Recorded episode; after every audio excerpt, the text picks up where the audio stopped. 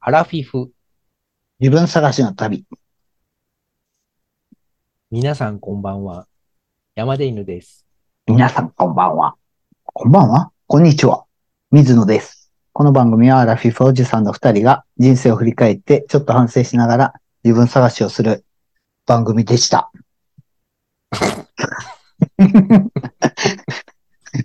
でした。ありがとうございました。ありがとうございました。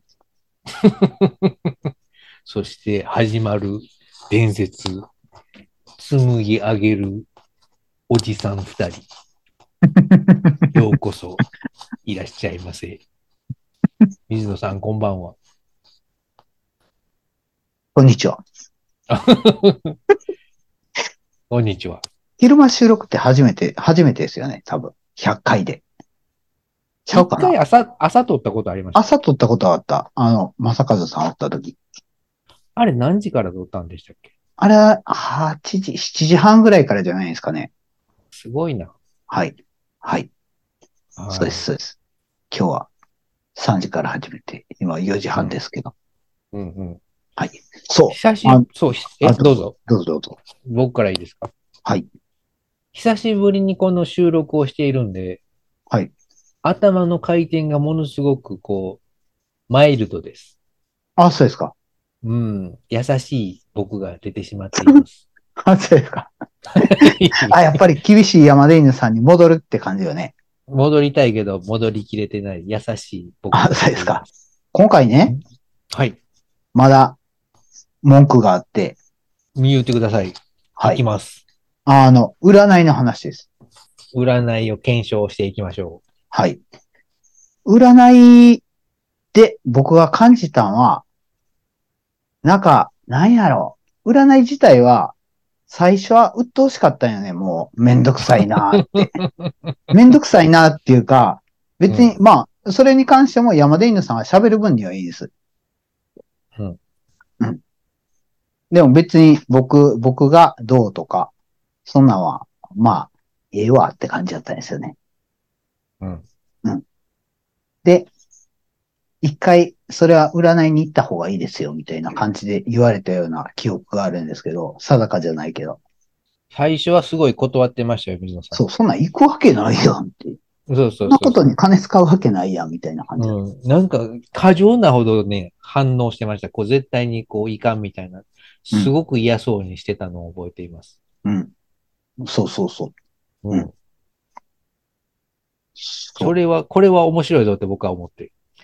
れ、そうなんや。 それはいいの取れそうな気が、そう股間ね、そうなんでがす、か。僕のディレクターの血が騒いだわけです。あ、そうなんで すか。これも罠にかかっとったんや。そういうことそういうことうん演じてるますからね、僕は常に。あ、そうですか。うん。なんか悪い山で犬を演じたりとか、はい。いいい山で犬を演じたりとか、あ、そうですか。そのニュートラルはどこにあるんですかニュートラルがね、自分でもよくわかんないので、それは今度いつか、僕のニュートラルはどこですかっていうのをオープンダイアローグで聞いてみたいと思います。ああ、はい。わかりました。はい。15人ぐらい集めて。ああ、はい。うん。朝ま で。あ、ちょっと待って。それ、僕 それやのっとニっューたトら、ラルについて。それやっとったらまた言われるよ。 めんどくさいおじさんたち やな、みたいな感じで。そうそう害、害、害な。そう。そんな感じ老が。害。そその感じが、そのうんコメント言われた時になんかププって笑ってもた。なん か、そうでしょ、そうでしょ、みたいな。めんどくさいでしょ、みたいな。僕らうんめんどくさいでし ょ。そうそうそう。めんどくさいおじさん。そうそうそう。そういうのがいいですね。あ、はい、はい。で、はい占い、なんで、なんで嫌やったんかなって今となっては覚えてないんですよね。いやいやさせられてたからじゃないですか。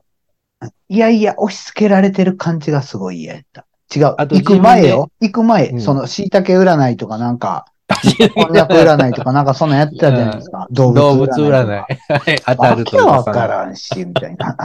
この時間無駄やし、って僕、いやいや。ずーっと当思たっっててた。た。 そうそうそう虎、虎。もうわけわからんわ。 そうそうそう。うんで、なんか、それで拒否し続けとったら、ちょっと、山出犬さんが、なん、か、ちょっとがっかりした感じっぽい感じで、うんおるんを僕はちょっと引け目を感じて、悪いことしてるなーみたいな感じで思っ思ったんですよね。がっかりしたふりね。そうなんですか 罠それも罠。罠ではないけど、はい。そういうう。風にしたら面白いかなと思って。ああ、そうなんですか。はい。はい。それでなんかふと考えて、ふと思いついて、じゃあ行ってみるみたいな感じに思った瞬間うん。は覚えてるんですよね。さすが水野さん。前のチャイチャイ会の時、うん。ふと思った。うん。で、思ったら、あ、これ面白いかもって、じゃあ何にしようかなって。じゃあうん町田の、なんか有名なところに何軒か行ってみて、うん。体験しようって思って。で、う行ん。くことにしした。ら、はいはいもう完全に、別に、まあ、拒否は拒否やけど、体験しようかみたいな感じになったんですよね。別に動物占い信じますみたいな、キノコ占い信じますとかじゃなくて、はい。どんなもんか見見てみようかみたいな感じになった。なるほど。動物占いを盲信している僕から言わすとすごく嬉しいことでした。何がえ、水野さんが占いに行き始めてくれたことが。あ、そうですか。はい。うんはい。動物占いを盲信している僕から言わすと。僕はね、それ、罠って気づいてるよ。あ そういうことでしょそういうことでしょ 動物占いを。 何でしたっけ翼の折れた。いや、それは中村あゆみです、それは。 そうかえっ、と、何やったかな。ペガサスなんとか波ペガ乱サス波乱の多いペガサス。ペガサス。あ、腹の多いペガサス。そう、波乱が多いですよ。多いですおね。かげさまでありがとうございます。はい波乱が多いペガサスです。で、占いって別になんてこ、なんてことないっていうか、一回目がやっぱり一番面白かったなって感じだった。 1回目は、どこに行ったんでしたっけ何一回目は。は、あの、いろいろ、あの、じゃらじゃらするやつとか、お箸みたいなやつあをーじゃらじゃらして、じゃらじゃらしてやるやつとか、で、なんかこうやってこうやって数えあてーうん。やるやつと、うんあとなんか、その円に、その、ああなたは何何年の何年、何年の何月生まれねってピーピーピーってやって、あ生年月日と、あと、 生年月日とその、なんていうの税畜みたいなやつー、イチクってどんな感じですか税、税畜って言わなかったっけ違イチクって初めて聞いたな。うのかなイチク。チクは竹かな。うん、うん。税。税畜占いってある。多分そう。勢い。増築とは。いや、これ難しいな。竹冠にはい1書いて、 1書いて。人を横に2つ書く。人を2つ横に並べる。うん。あ、えっ、と、あ、ごめんごめん。竹冠の下にうん。工場の工って書く。はい。で、その工場の工の上と下の、上と下の間に人を横に2つ。え、上と下の間に人をよくわからん。わからん あ、上の棒限と界下を超のえた棒の、上の棒と下の棒の間に、間にね、うん、間に、冠でこう書いて、こうの中に人を2つ書く。うん、そうそうそ。。はいうそれは税。あ、これが税で読むよ。うん、地区は竹。税地区とは、へー駅線において使われる50本の竹ひごのようなものである。長さ、さは35センチから55センチのものが多い。うん両手で、ん両手で天作と地作を分けるときに扇形に開きやすいよう、あ手元に当たる部分をやや細くして、うん。ああ、なるほどね。細く削ったものもある。扇子を開くように、ウィって、あー棒をいっぱい開くんですうん、うん、そうそうそう。えその棒のことを税畜って言うんですか聖畜。あ、そうそうそう。竹でできとるのうんか、な竹るほ、ど竹ひごの、その名前あ。ーうんなるほどね。そたう。まに手前の方が細く削ってあると、うん、みたい。開きやすいようになるほどね。うん。それと、うんと、タロットまで取った。その、初めて。一緒の、一緒の。うん。税同じ畜人がプラスタロット。税畜プラス、生年月日プラス、タロットプラス、あと何やっとったかなそれだけかななんかいくつかいた中で、あ、これは当たっているな、みたいな占いの人いましたこれは当たってるな。まあ、一件目は結構、この人は経験が多いなって感じだった。経験が多いなっていうのは、あこの喋り方どうにでも取れる上手な信じやすい感じのトークを算数な、みたいな。やら算数な、みたいな感じですか。うーん、どうやったかなあの時はもうビビってたからね。あ、占い師のあお人おにうん、。うん。その時に思ったんは、あ、はい俺ビビっとったんやって思った。おう占い嫌いって、占い行きたくないっていうのはビビっとったんやって思った。なるほどうん。とか向けた、そこで。あ、そうやね。うん、うん。なるほど。そう、一見見たら、あーなんか怖い人やったなーみたいな感じだったんです。そんな怖い人やったんやうん、最初はね、その受けてる時。怒られてる感じ怒られてはない。でもなんか全部バレてる感じ。あ、お見通しや、みたいな感じ。実際におみお見通しな感じやったんですか当たおって見る通しってまあまあ当たってる部分もあるなって感じやったんですよね。半分ぐらい。半分、うん、半分以上ちゃうかな。ええすごい。うん。それは怖いな。半分やったら50%やからね。うんうん。それ適当に言っとったら50%ぐらい当たりそうな感じするよね。いや、適当やとね、25%なんですよ。そうかな。例えば、うん占い行くときに、うん。仕事変わりましたって言われて、あ、当たってるみたいな感じのことは、うん。うん。おっさんが来たらそれありやと思う。そのまあ、発言、何年前にね、変わったかとか言わないですからね、向こうはまず。うん、うん、うん。うん。そうですね。2年前に変わりましたって。うん。でしょ20年前に変わりました。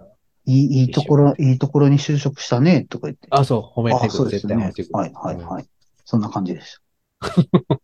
まずは褒めてくる。でもね、みたいうん。外れたとこもあった。な。うん。僕の作戦通り。おうあなたはアートとかやってんのとか言われて。うん。ブブーみたいな感じいで。や、これでもこの番組いやはまあアートやって見る。この、こいやの番組アートですよ、水野さん。 いやいや、僕ね、あの、オープンダイアログの回で、ええ。あの、一番印象に残ってるのは、あこういうことかって思ったのは、あのね、えっと、ユミココさんが言ってたんやけど、うんと、山田犬さんはエンターテインメントをやりたくて、水野さんはドキュメンタリーをやりたかったんですね、みたいな感じのことを言われて、ああ、うんそういうことか、みたいな感じですごい納得した。なるほど。ドキュメンタリーというのは、ドキュメント、僕をドキュメントするということですね。ドキュメント。水野さんと僕の二人をドキュメントする。うーん。うーん二人、二人。うん、二二人。人をうん。二人の人間関係をドキュメントする。そう、そう。ドキュメントって何ですかえドキュメントとは。ド、ドキュメントは書類ですね、書類。書類書類の意味へえ。ドキュメントは書類です。ドキュメント、書類する書類するどどういうこと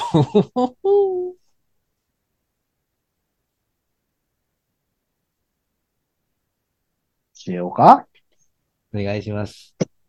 あったやってんで。はい。ドキュメンタリーとは、現実の出来事や事実に基づいて制作されたもの。まあ、映画やテレビ番組、文書、またはメディアの一形態です。創作ではないということですね。うん実際の出来事や現象、人物、歴史的な出来事に焦点を当て、それらを調査、記録、伝えることを目的にしてます。ああ。だからなるほど作ったところとか、無理やうりんやる感じっていうのは、なんか、ちゃう、ちゃう感じって思っとったよね、僕は。だから僕は正直に喋らないとダメってことですね。そうそうそう。やったっていうこと。やった。過去形。 えうんやったうん。正直に喋らないとダメだった。うーん、うん、うん、うん、うん。僕は、僕は考えとったのはそうん。う。うん。別に、それ陰謀論は陰謀論の回でいいんですけど、ああ。な、なんかで僕が真面目に話したときに、うん。何回か山田犬さんが、楽しい方にうん。道を変え、方向を変えて、真面目にもっと喋りたかったのに。うん、いや、話しかけ、話し始めて、うん話し始めたけど、楽しい方に話が進んでしまって、うん。みたいなことが何回かあった。それが嫌やった。それが嫌やったっていうか、それは別にそれ、まあそれでええよね、みたいな感じだったんですけど。うん。うん。でも結局エンターテインメントやって、山田犬さんと話しとって、なんか、ぼ僕はだから、僕が、えんと、やめたいです。やめましょうかって、口に出したんは山田犬さんがこれエンターテインメントですって言った時やったんですよね。うん。あ、だからドキュメンタリーがやりたかったというふうに、ゆめここさんが感じたということかな。うん。そうそうそう。うんなるほどうん。ドキュメンタリーをやりたいんとは、どういう番組になるんやろ、それは。何やろ。いや別 にばうん、毎回じゃなくてもいいんやけど、うんほんまに何をはな考えとうかとか。うんうん。やりましょう、やりましょ う。やりましょうん。あ、じゃあ一個、一個やりましょう。一個やりましょう。うん。あのね、う。うん。以前、山田犬さんが漫画を紹介してくれて、プラネです。そはい。う。で、なんで買ったかって言ったら、山田犬さんがね、この本は愛の本ですって言ったんです。間違いない。な、え、何何それって思って、興味を持って読んだ。あれ、その興味を持って読んだっていう、その昔は説明いつもなんか宇宙ゴミを拾うサラリーマンの話です。い言われたのが興味を持って読んだっていつも水野さん言ってたけど、この愛の話ですっていう話は今、これ初めて出てきましたよ。そうなるほど。うん。だからそういうこと、そそういうことを話せる人なんやろうなーって、そういうのを語る人なんやろうなーって思ったっていうこと。愛ね。愛、愛は語るもんじゃねえって、ま、漫画の中でどっか出てきましたね。墓参りのシーンで。覚えてますかんあれ、読もうんだ一回、もう一回、読もんう一だ。回。愛は口に出すもんじゃねえみたいな。あの、ロケットを作った。実家に帰った時いや、それ、は八郎じゃなくてね、鉢巻きじゃなくて、その、ロケットを建設したクールな博士みたいな人いたじゃないですか。人が途中で爆発で死んで、うそん。の家族、副操縦士の人いや、そこの主人公界隈じゃなくて、別の偉いさん、すごく偉いさんの人です。その人がロケット研究の時に、木星行きのロケットを研究している時に事故で何人かが死んで、あそのーはいはいはい遺族をうん、うん、うん、うん順番で回っていった時に妹さんがものすごく泣いててうんうん、鉄砲を向こうの人おお妹さんが持ってきて殺そうとしたんやけどうん、何かその時なんか言ってうん、うん、その、なんかその辺のあたりで愛は口に出すもんじゃねえみたいなことを言ってたような記憶があります。うん。だから愛の、愛の本。いろんなところに愛についての考え方が散りばめられている、いい漫画だと思います。うん。うん。愛か。愛っていうのはねうん、感情ではなくて、実際にある原子とか電子とか、え、ちそょっれとと待っ同じて、ちようょにっと待って。んどうぞ。 あ、メモするうん。うんメモする。愛っていうのはうん、感情ではなくってうん、原子とか電子とか、それと同じように存在する素粒子の一つではないかと僕は思っています。でそれは、量子力学によっていろいろこう、反応したり、高速で移動したりする。うん。認識することによっていろいろこう反応する物質ではないのかなと僕は想像しています。で、宇宙にはそういう愛が溢れていて、この宇宙が作られているとても大切な要素は、そういう愛という素粒子が、うん、宇宙をビッグバンの時から、もう支えている。それが愛。感情ではなく物質っていう僕の陰謀論です、これは。うーん。じゃあ、電子とかと似た感じ。人間以外にもうん。愛は存在してる。そうですね。人間以外にこそ、本当に純粋な愛が存在してるんだと思いますよ。例えば。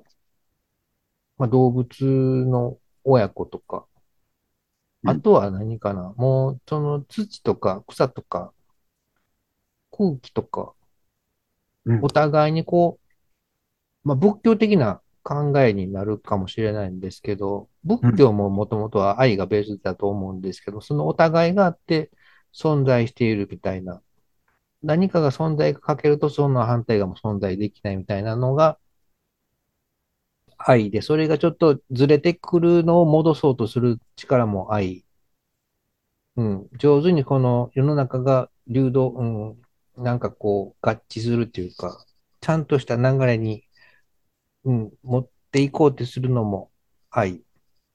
何か本来の生き方、動きみたいな。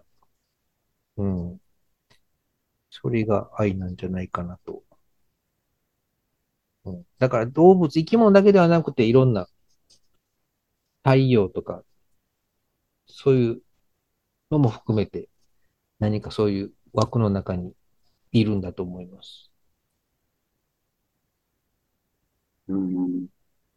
うん、これはだからうん、その分子、原子、電子とかとは異なった、その人間の感情でこの反応するのが主な特の特徴なんじゃないかなと思っていて、それはどこまででも距離は、うん、移動するイメージですね。光よりも早く移動する感じ。うん。うん。ひょっとしたら、ついになっているのかも、ワンペアとかで。愛がうん。つながるようになってるっていうことうーん、その、離れていても同じような動きをするみたいな。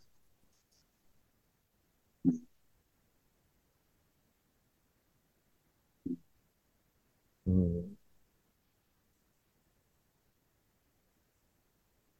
面白いなぁ愛。うん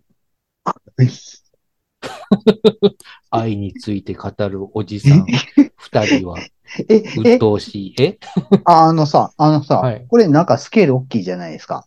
ちょっと大きすぎましたね。うん。スケールをもっと僕レベルにちっちゃくして、自分の身の回りではどうですか身の回りそれを、それを身の回りまで落としていったらどんな感じええ例えば愛。家庭に愛はあるじゃないですか。ああ、職場にも愛はある。職場に愛か。職場にはそんなに愛は。うんでも、でも、その愛は、うその空気みたいな感じで、はいはいはいはい世。の中は愛に満ち溢れてる。そうで、ですね。なんか、なんかね、うん、面白いなって思うのは、なんか、スケールでかいけど、僕は多分思考がちっちゃいんよね。ほう。だから僕は逆、逆側やなーってなんか感じたんですけど、うん。僕はなんか、身近な人、うん。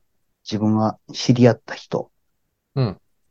たまたま会うた人みたいな感じで、なんやろう。その、うん。なんかこの人が必要としてるみたいなことを自分はやってみるみたいなことを、なんか愛、愛じゃないけど、なんか、愛に近い感じで感じてますね。おーだからなんか、スタートは逆やなーってなんか。で、愛はなんか、考えることより、はなんか、こう、行動っていうか、全然、なんか山田犬さんが言ってた話って、なんか全然ちゃうなーって面白いなーって思った。それでさっき、その、じゃあ具体的にその自分の実生活ではどんな感じで愛感じますかって聞いてみたんですけど、うん愛は存在すると。はい、まあ、その、なんていうんですかね。う例えば、無償の、愛というのは無償、相手からのその、お返しを求めない、恋愛とはまた別の、例えば自分の子供になんかこう、してあげるとか、ご飯作るとか、後片付けするとかうん、下ボ吐いたら片付けるとか、うん。相手から別にこの、別に、なんていうか、ありがとうとかそういうのも別にいらずに何かこうしてあげたいうん。それも愛の一つうん。みたいな。なんか、愛ってなんかいろんな種類がうんあったような記憶があるんですけど、あんまりその辺僕苦手なんで調べないようにしてるんですけど、なんか慈愛とかいろんな愛があるような気がするんですよ。うん。なんかでも慈愛というのはなんか上から目線でね、なんかちょっと嫌やなと思って。うん。上から目線じゃなくて、その、気づかれないところで実はやっていてくれたみたいなところがいいんじゃないかなというふうなところが大きいかな。気づかれたら、嫌いになっ気づかたれたら、気づ気づかれたら負け。まあえまうん、気づかれてもいいけど、うん別にその、うん、自分に普通にそれはやっとるよみたいなところがうん。いいんじゃないかなと。うん。うん、やってあげてるよじゃなくて、うん。まあ、やってあげてるんですけど、まあ、そのやってあげてるようじゃなくて、うん、うんまあやらしてもらってるっていうのわけでもないんやけど、やらしてもらってるっていうのを、なんやろう。その、やってもらった人に思わせるのが愛。うん、思わせたらダメほんま、ほんまは、やってあげてる。いやー、やってあげてんねんけどなって思っとっても、それは。あ相手に気づかれなくてもいいです。いや、やってる方は。ややってる方。方の意識。やっやってる方の意識は、やってあげてるって思ってても別にいい。うん。いい。なんかその、なんか役に立ててるな、みたいな。いい方向にこう、持っていけてるなとか、そういう感じかな。うん。なんかこう、愛じゃないのはこう、ここまでしてあげたからこういうのもしてほしいみたいな、見返りを求めるみたいなんとか、なんでこ僕はこんなにしたっとんのにしてくれやんねんみたいな、とか、そういうのはちょっと違うなっていう。さっきね、無償の愛って言ったでしょうん。愛は無償って言ったじゃないですか。うんうん。愛のすべては無償なんですかね。っていうのは、そそうねの、その、無。愛償の愛っていうでしょうんうんはいはい。だから、無償の愛っていうのと、優勝の愛があるっていうことじゃないのかな。優勝ないという考え方はすごく面白いと思います。え、でも、無償の愛っていうのが、例えば、うん。子供が、例えば、うんこまみれになって、うん。学校から帰ってきたと、泣いとるうと。ん。うんそ。れでも汚いな、臭いなとか言わんと、うんちゃんと家でケアしてあげるじゃないですか。それやってあげてるとかそんなん思わんと、うん。うん、やるじゃないですか。なんでかって言ったら子供は、まあ親は子供に対してそういうなんか見返りを求めない。ちょっとちゃうかな。 うん。まあまあ、例えば子供に対してとかちっちゃい子に対してなんかは、うん。うん、家族やったらそういうなんか見返りを求めへん愛っていうのがあるよね、みたいな。うんそ。れを無償の愛っていうんじゃないのうん。そうそうそう。優勝の相手って何やろ優勝の愛って結局、あの、見返りを求めるっていうことじゃないんかな。あんたが好きになってくれるんやったら私も好きになるよって。こんなにやってあげてるのにっていうのはまさにそうですよね。ここんなにやってあげてんのにあんたは感謝せへんのかって。お礼の一つも言えんのかって。そういうのはまさに優勝の愛じゃないですかね。優勝のな愛わからんけど。はい、なんか、こんなにお金を使ってるのになんで外でデートしてくれやねんっていうキャバクラのお姉さんに言う感じかな。その辺はちょっと僕、 まあ、優勝を、こう、イメ優ージ、勝の愛優勝、お金で買うみたいな。 そうか。まあでもね、その、やっぱり相手に気づかれやんっていうのがいいんじゃないかなと思いますよ。かっこいいような気がします、それが。うん。なんか、それについてもなんか感じたなぁアートをやってる人は、はい。私はこんなアートをやってます、こんなすごいことをやってますとは言いたくないっていうふうに言う人が多いなぁって、ああ、そのアートについて話す人、まあ山田犬さんも含めてなんですけど、アートにつ口いで、て言葉で話して説くださ明いっすてる。。うん、うんそうそうそうそう。うんでも例えば現代アート、現代アートなんか、なんか何をやってるんかほんま意味不明みたいな感じのことは、うんちょっと話せな、わからんのじゃないのって僕はなんかアートに触れたことがなかった人間からしたら、うん。それ何も言わんと難しいなって僕は感じたんですよね。おーそれとなんか気づかれんように感じてねみたいな感じの、うん。この展示は自分が問題意識を持ってやったんですよって。だから展示してるんですよっていうのが、そのなんか、その、あアートの、その美美術系のアート。うん。現代アートとかも。でもそれについて何を感じてるのかは1から10まで言いたくないよって。うん。かん、説明は、例えばどうなのクラシックの音楽とかで年代によってちょっとずつその音楽が変わってくるんですけどもうん、それは、うーん、なんやろ、一個の作品をバッと聞いて、初めて聞いた人がなんか、うん、難しいなっていう思ってしまうかもしれないけど、他の一緒の年代のちょっとずつ国の違うやつとかを一緒の年代のやつを集中に聞いていくと、なんか特徴が、年ごと、年代ごと、地域ごとに、うん、ちょっとずつ変わってきて、それをいろいろ聞き、聞き比べて、いろんな感想を持つっていうのを経験していくと、その聞く方の知識がちょっとずつ増えてきて、この年代のこの地域の音楽はこういう特徴があるよなとか、その中でこの人はこういうふうなことが表現したいのかなみたいな、何かこうね、聞く人の、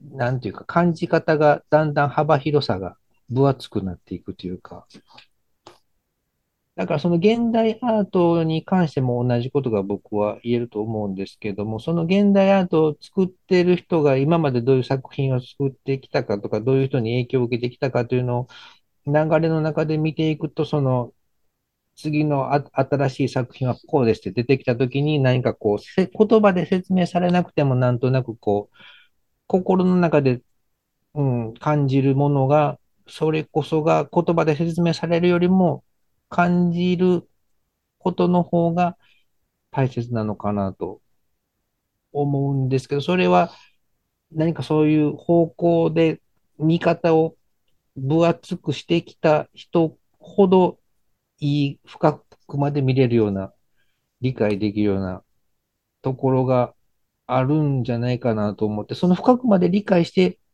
もらえた方が作った人は嬉しいんじゃないかなと思います。まあ、ふ作った人が嬉しいかどうかは別全然僕らには関係ないんやけど、そのふ作ってる人は深くまで理解してくれたらいいなっていうのはあるんじゃないかなと思いますけど、ただその一元さん初めてアートに触れる人にも伝わるようには作りたいなっていう人、まあどうなんどっちかな ?2 種類いるんかな、ううんんこんな話をし始めたのは、その、うんさっき山田犬さんが気づかれないのが愛でうん。やと思います、みたいな感じの話をしたから。うん。だから、うんあえて、俺がやったっとんやでって、別に感謝せえとは言わへんけど、や、やってますよっていうのは気づかれへんうん。のが愛。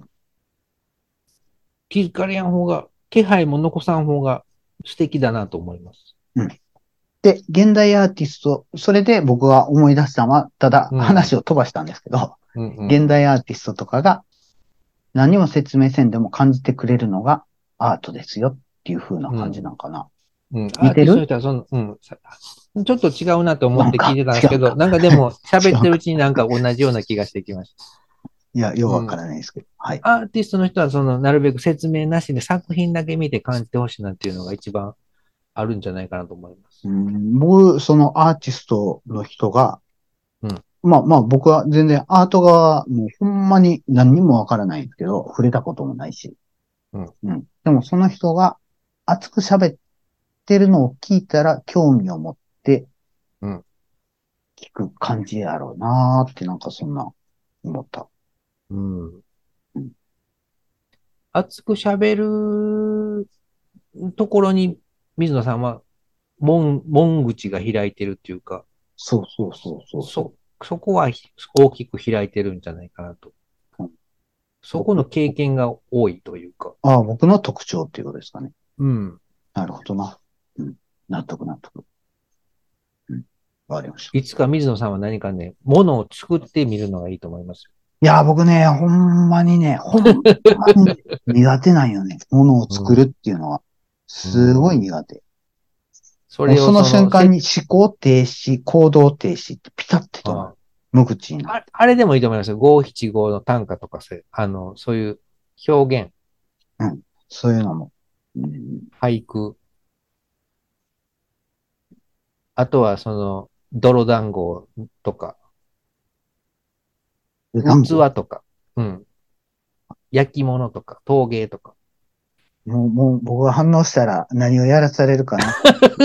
だから、僕は、ああ、そうですそね。いいば打ちかもこれ、いいかもこれますね。っていう反応をしとこうん。それを作って、言葉なしで誰かに見見てもらって、説明したいのを抑えつつ、こう、作品だけで見てもらうみたいな経験があると何か、ものの見方がひょっとしたら、ちょっと今より変わるかもしれないなと今思いました。う。じゃあ今、日時はこんな感間なんでじ。で。どうもありがとうございました。はい。いいと思います。今日の夜は、由美ここさんとあ、そうですね。はい。お話ししましょう。第100回。第100回最終回を取りましょお、また来た。いはい。う。番組では皆様のご意見ご感想などを募集していました。来まあす。と、あ と、こんなこと話して欲しかったなどもありましたら、一あったなら、ある。旧 TwitterX、DM、またはメールでお願いします。それでは皆大様募、集またお会いしましょ大募う。集さよなら。ま、大募集しています。さい今なら。いましたさよならでした。います。いました。す、す、さよなら。さいならす。じゃあ、またじゃあ夜、夜にあ、はい。お願いします。お願いします。また、ははいい、待ってます。あ、はーい。失礼します。お疲れ様です。す、した、した。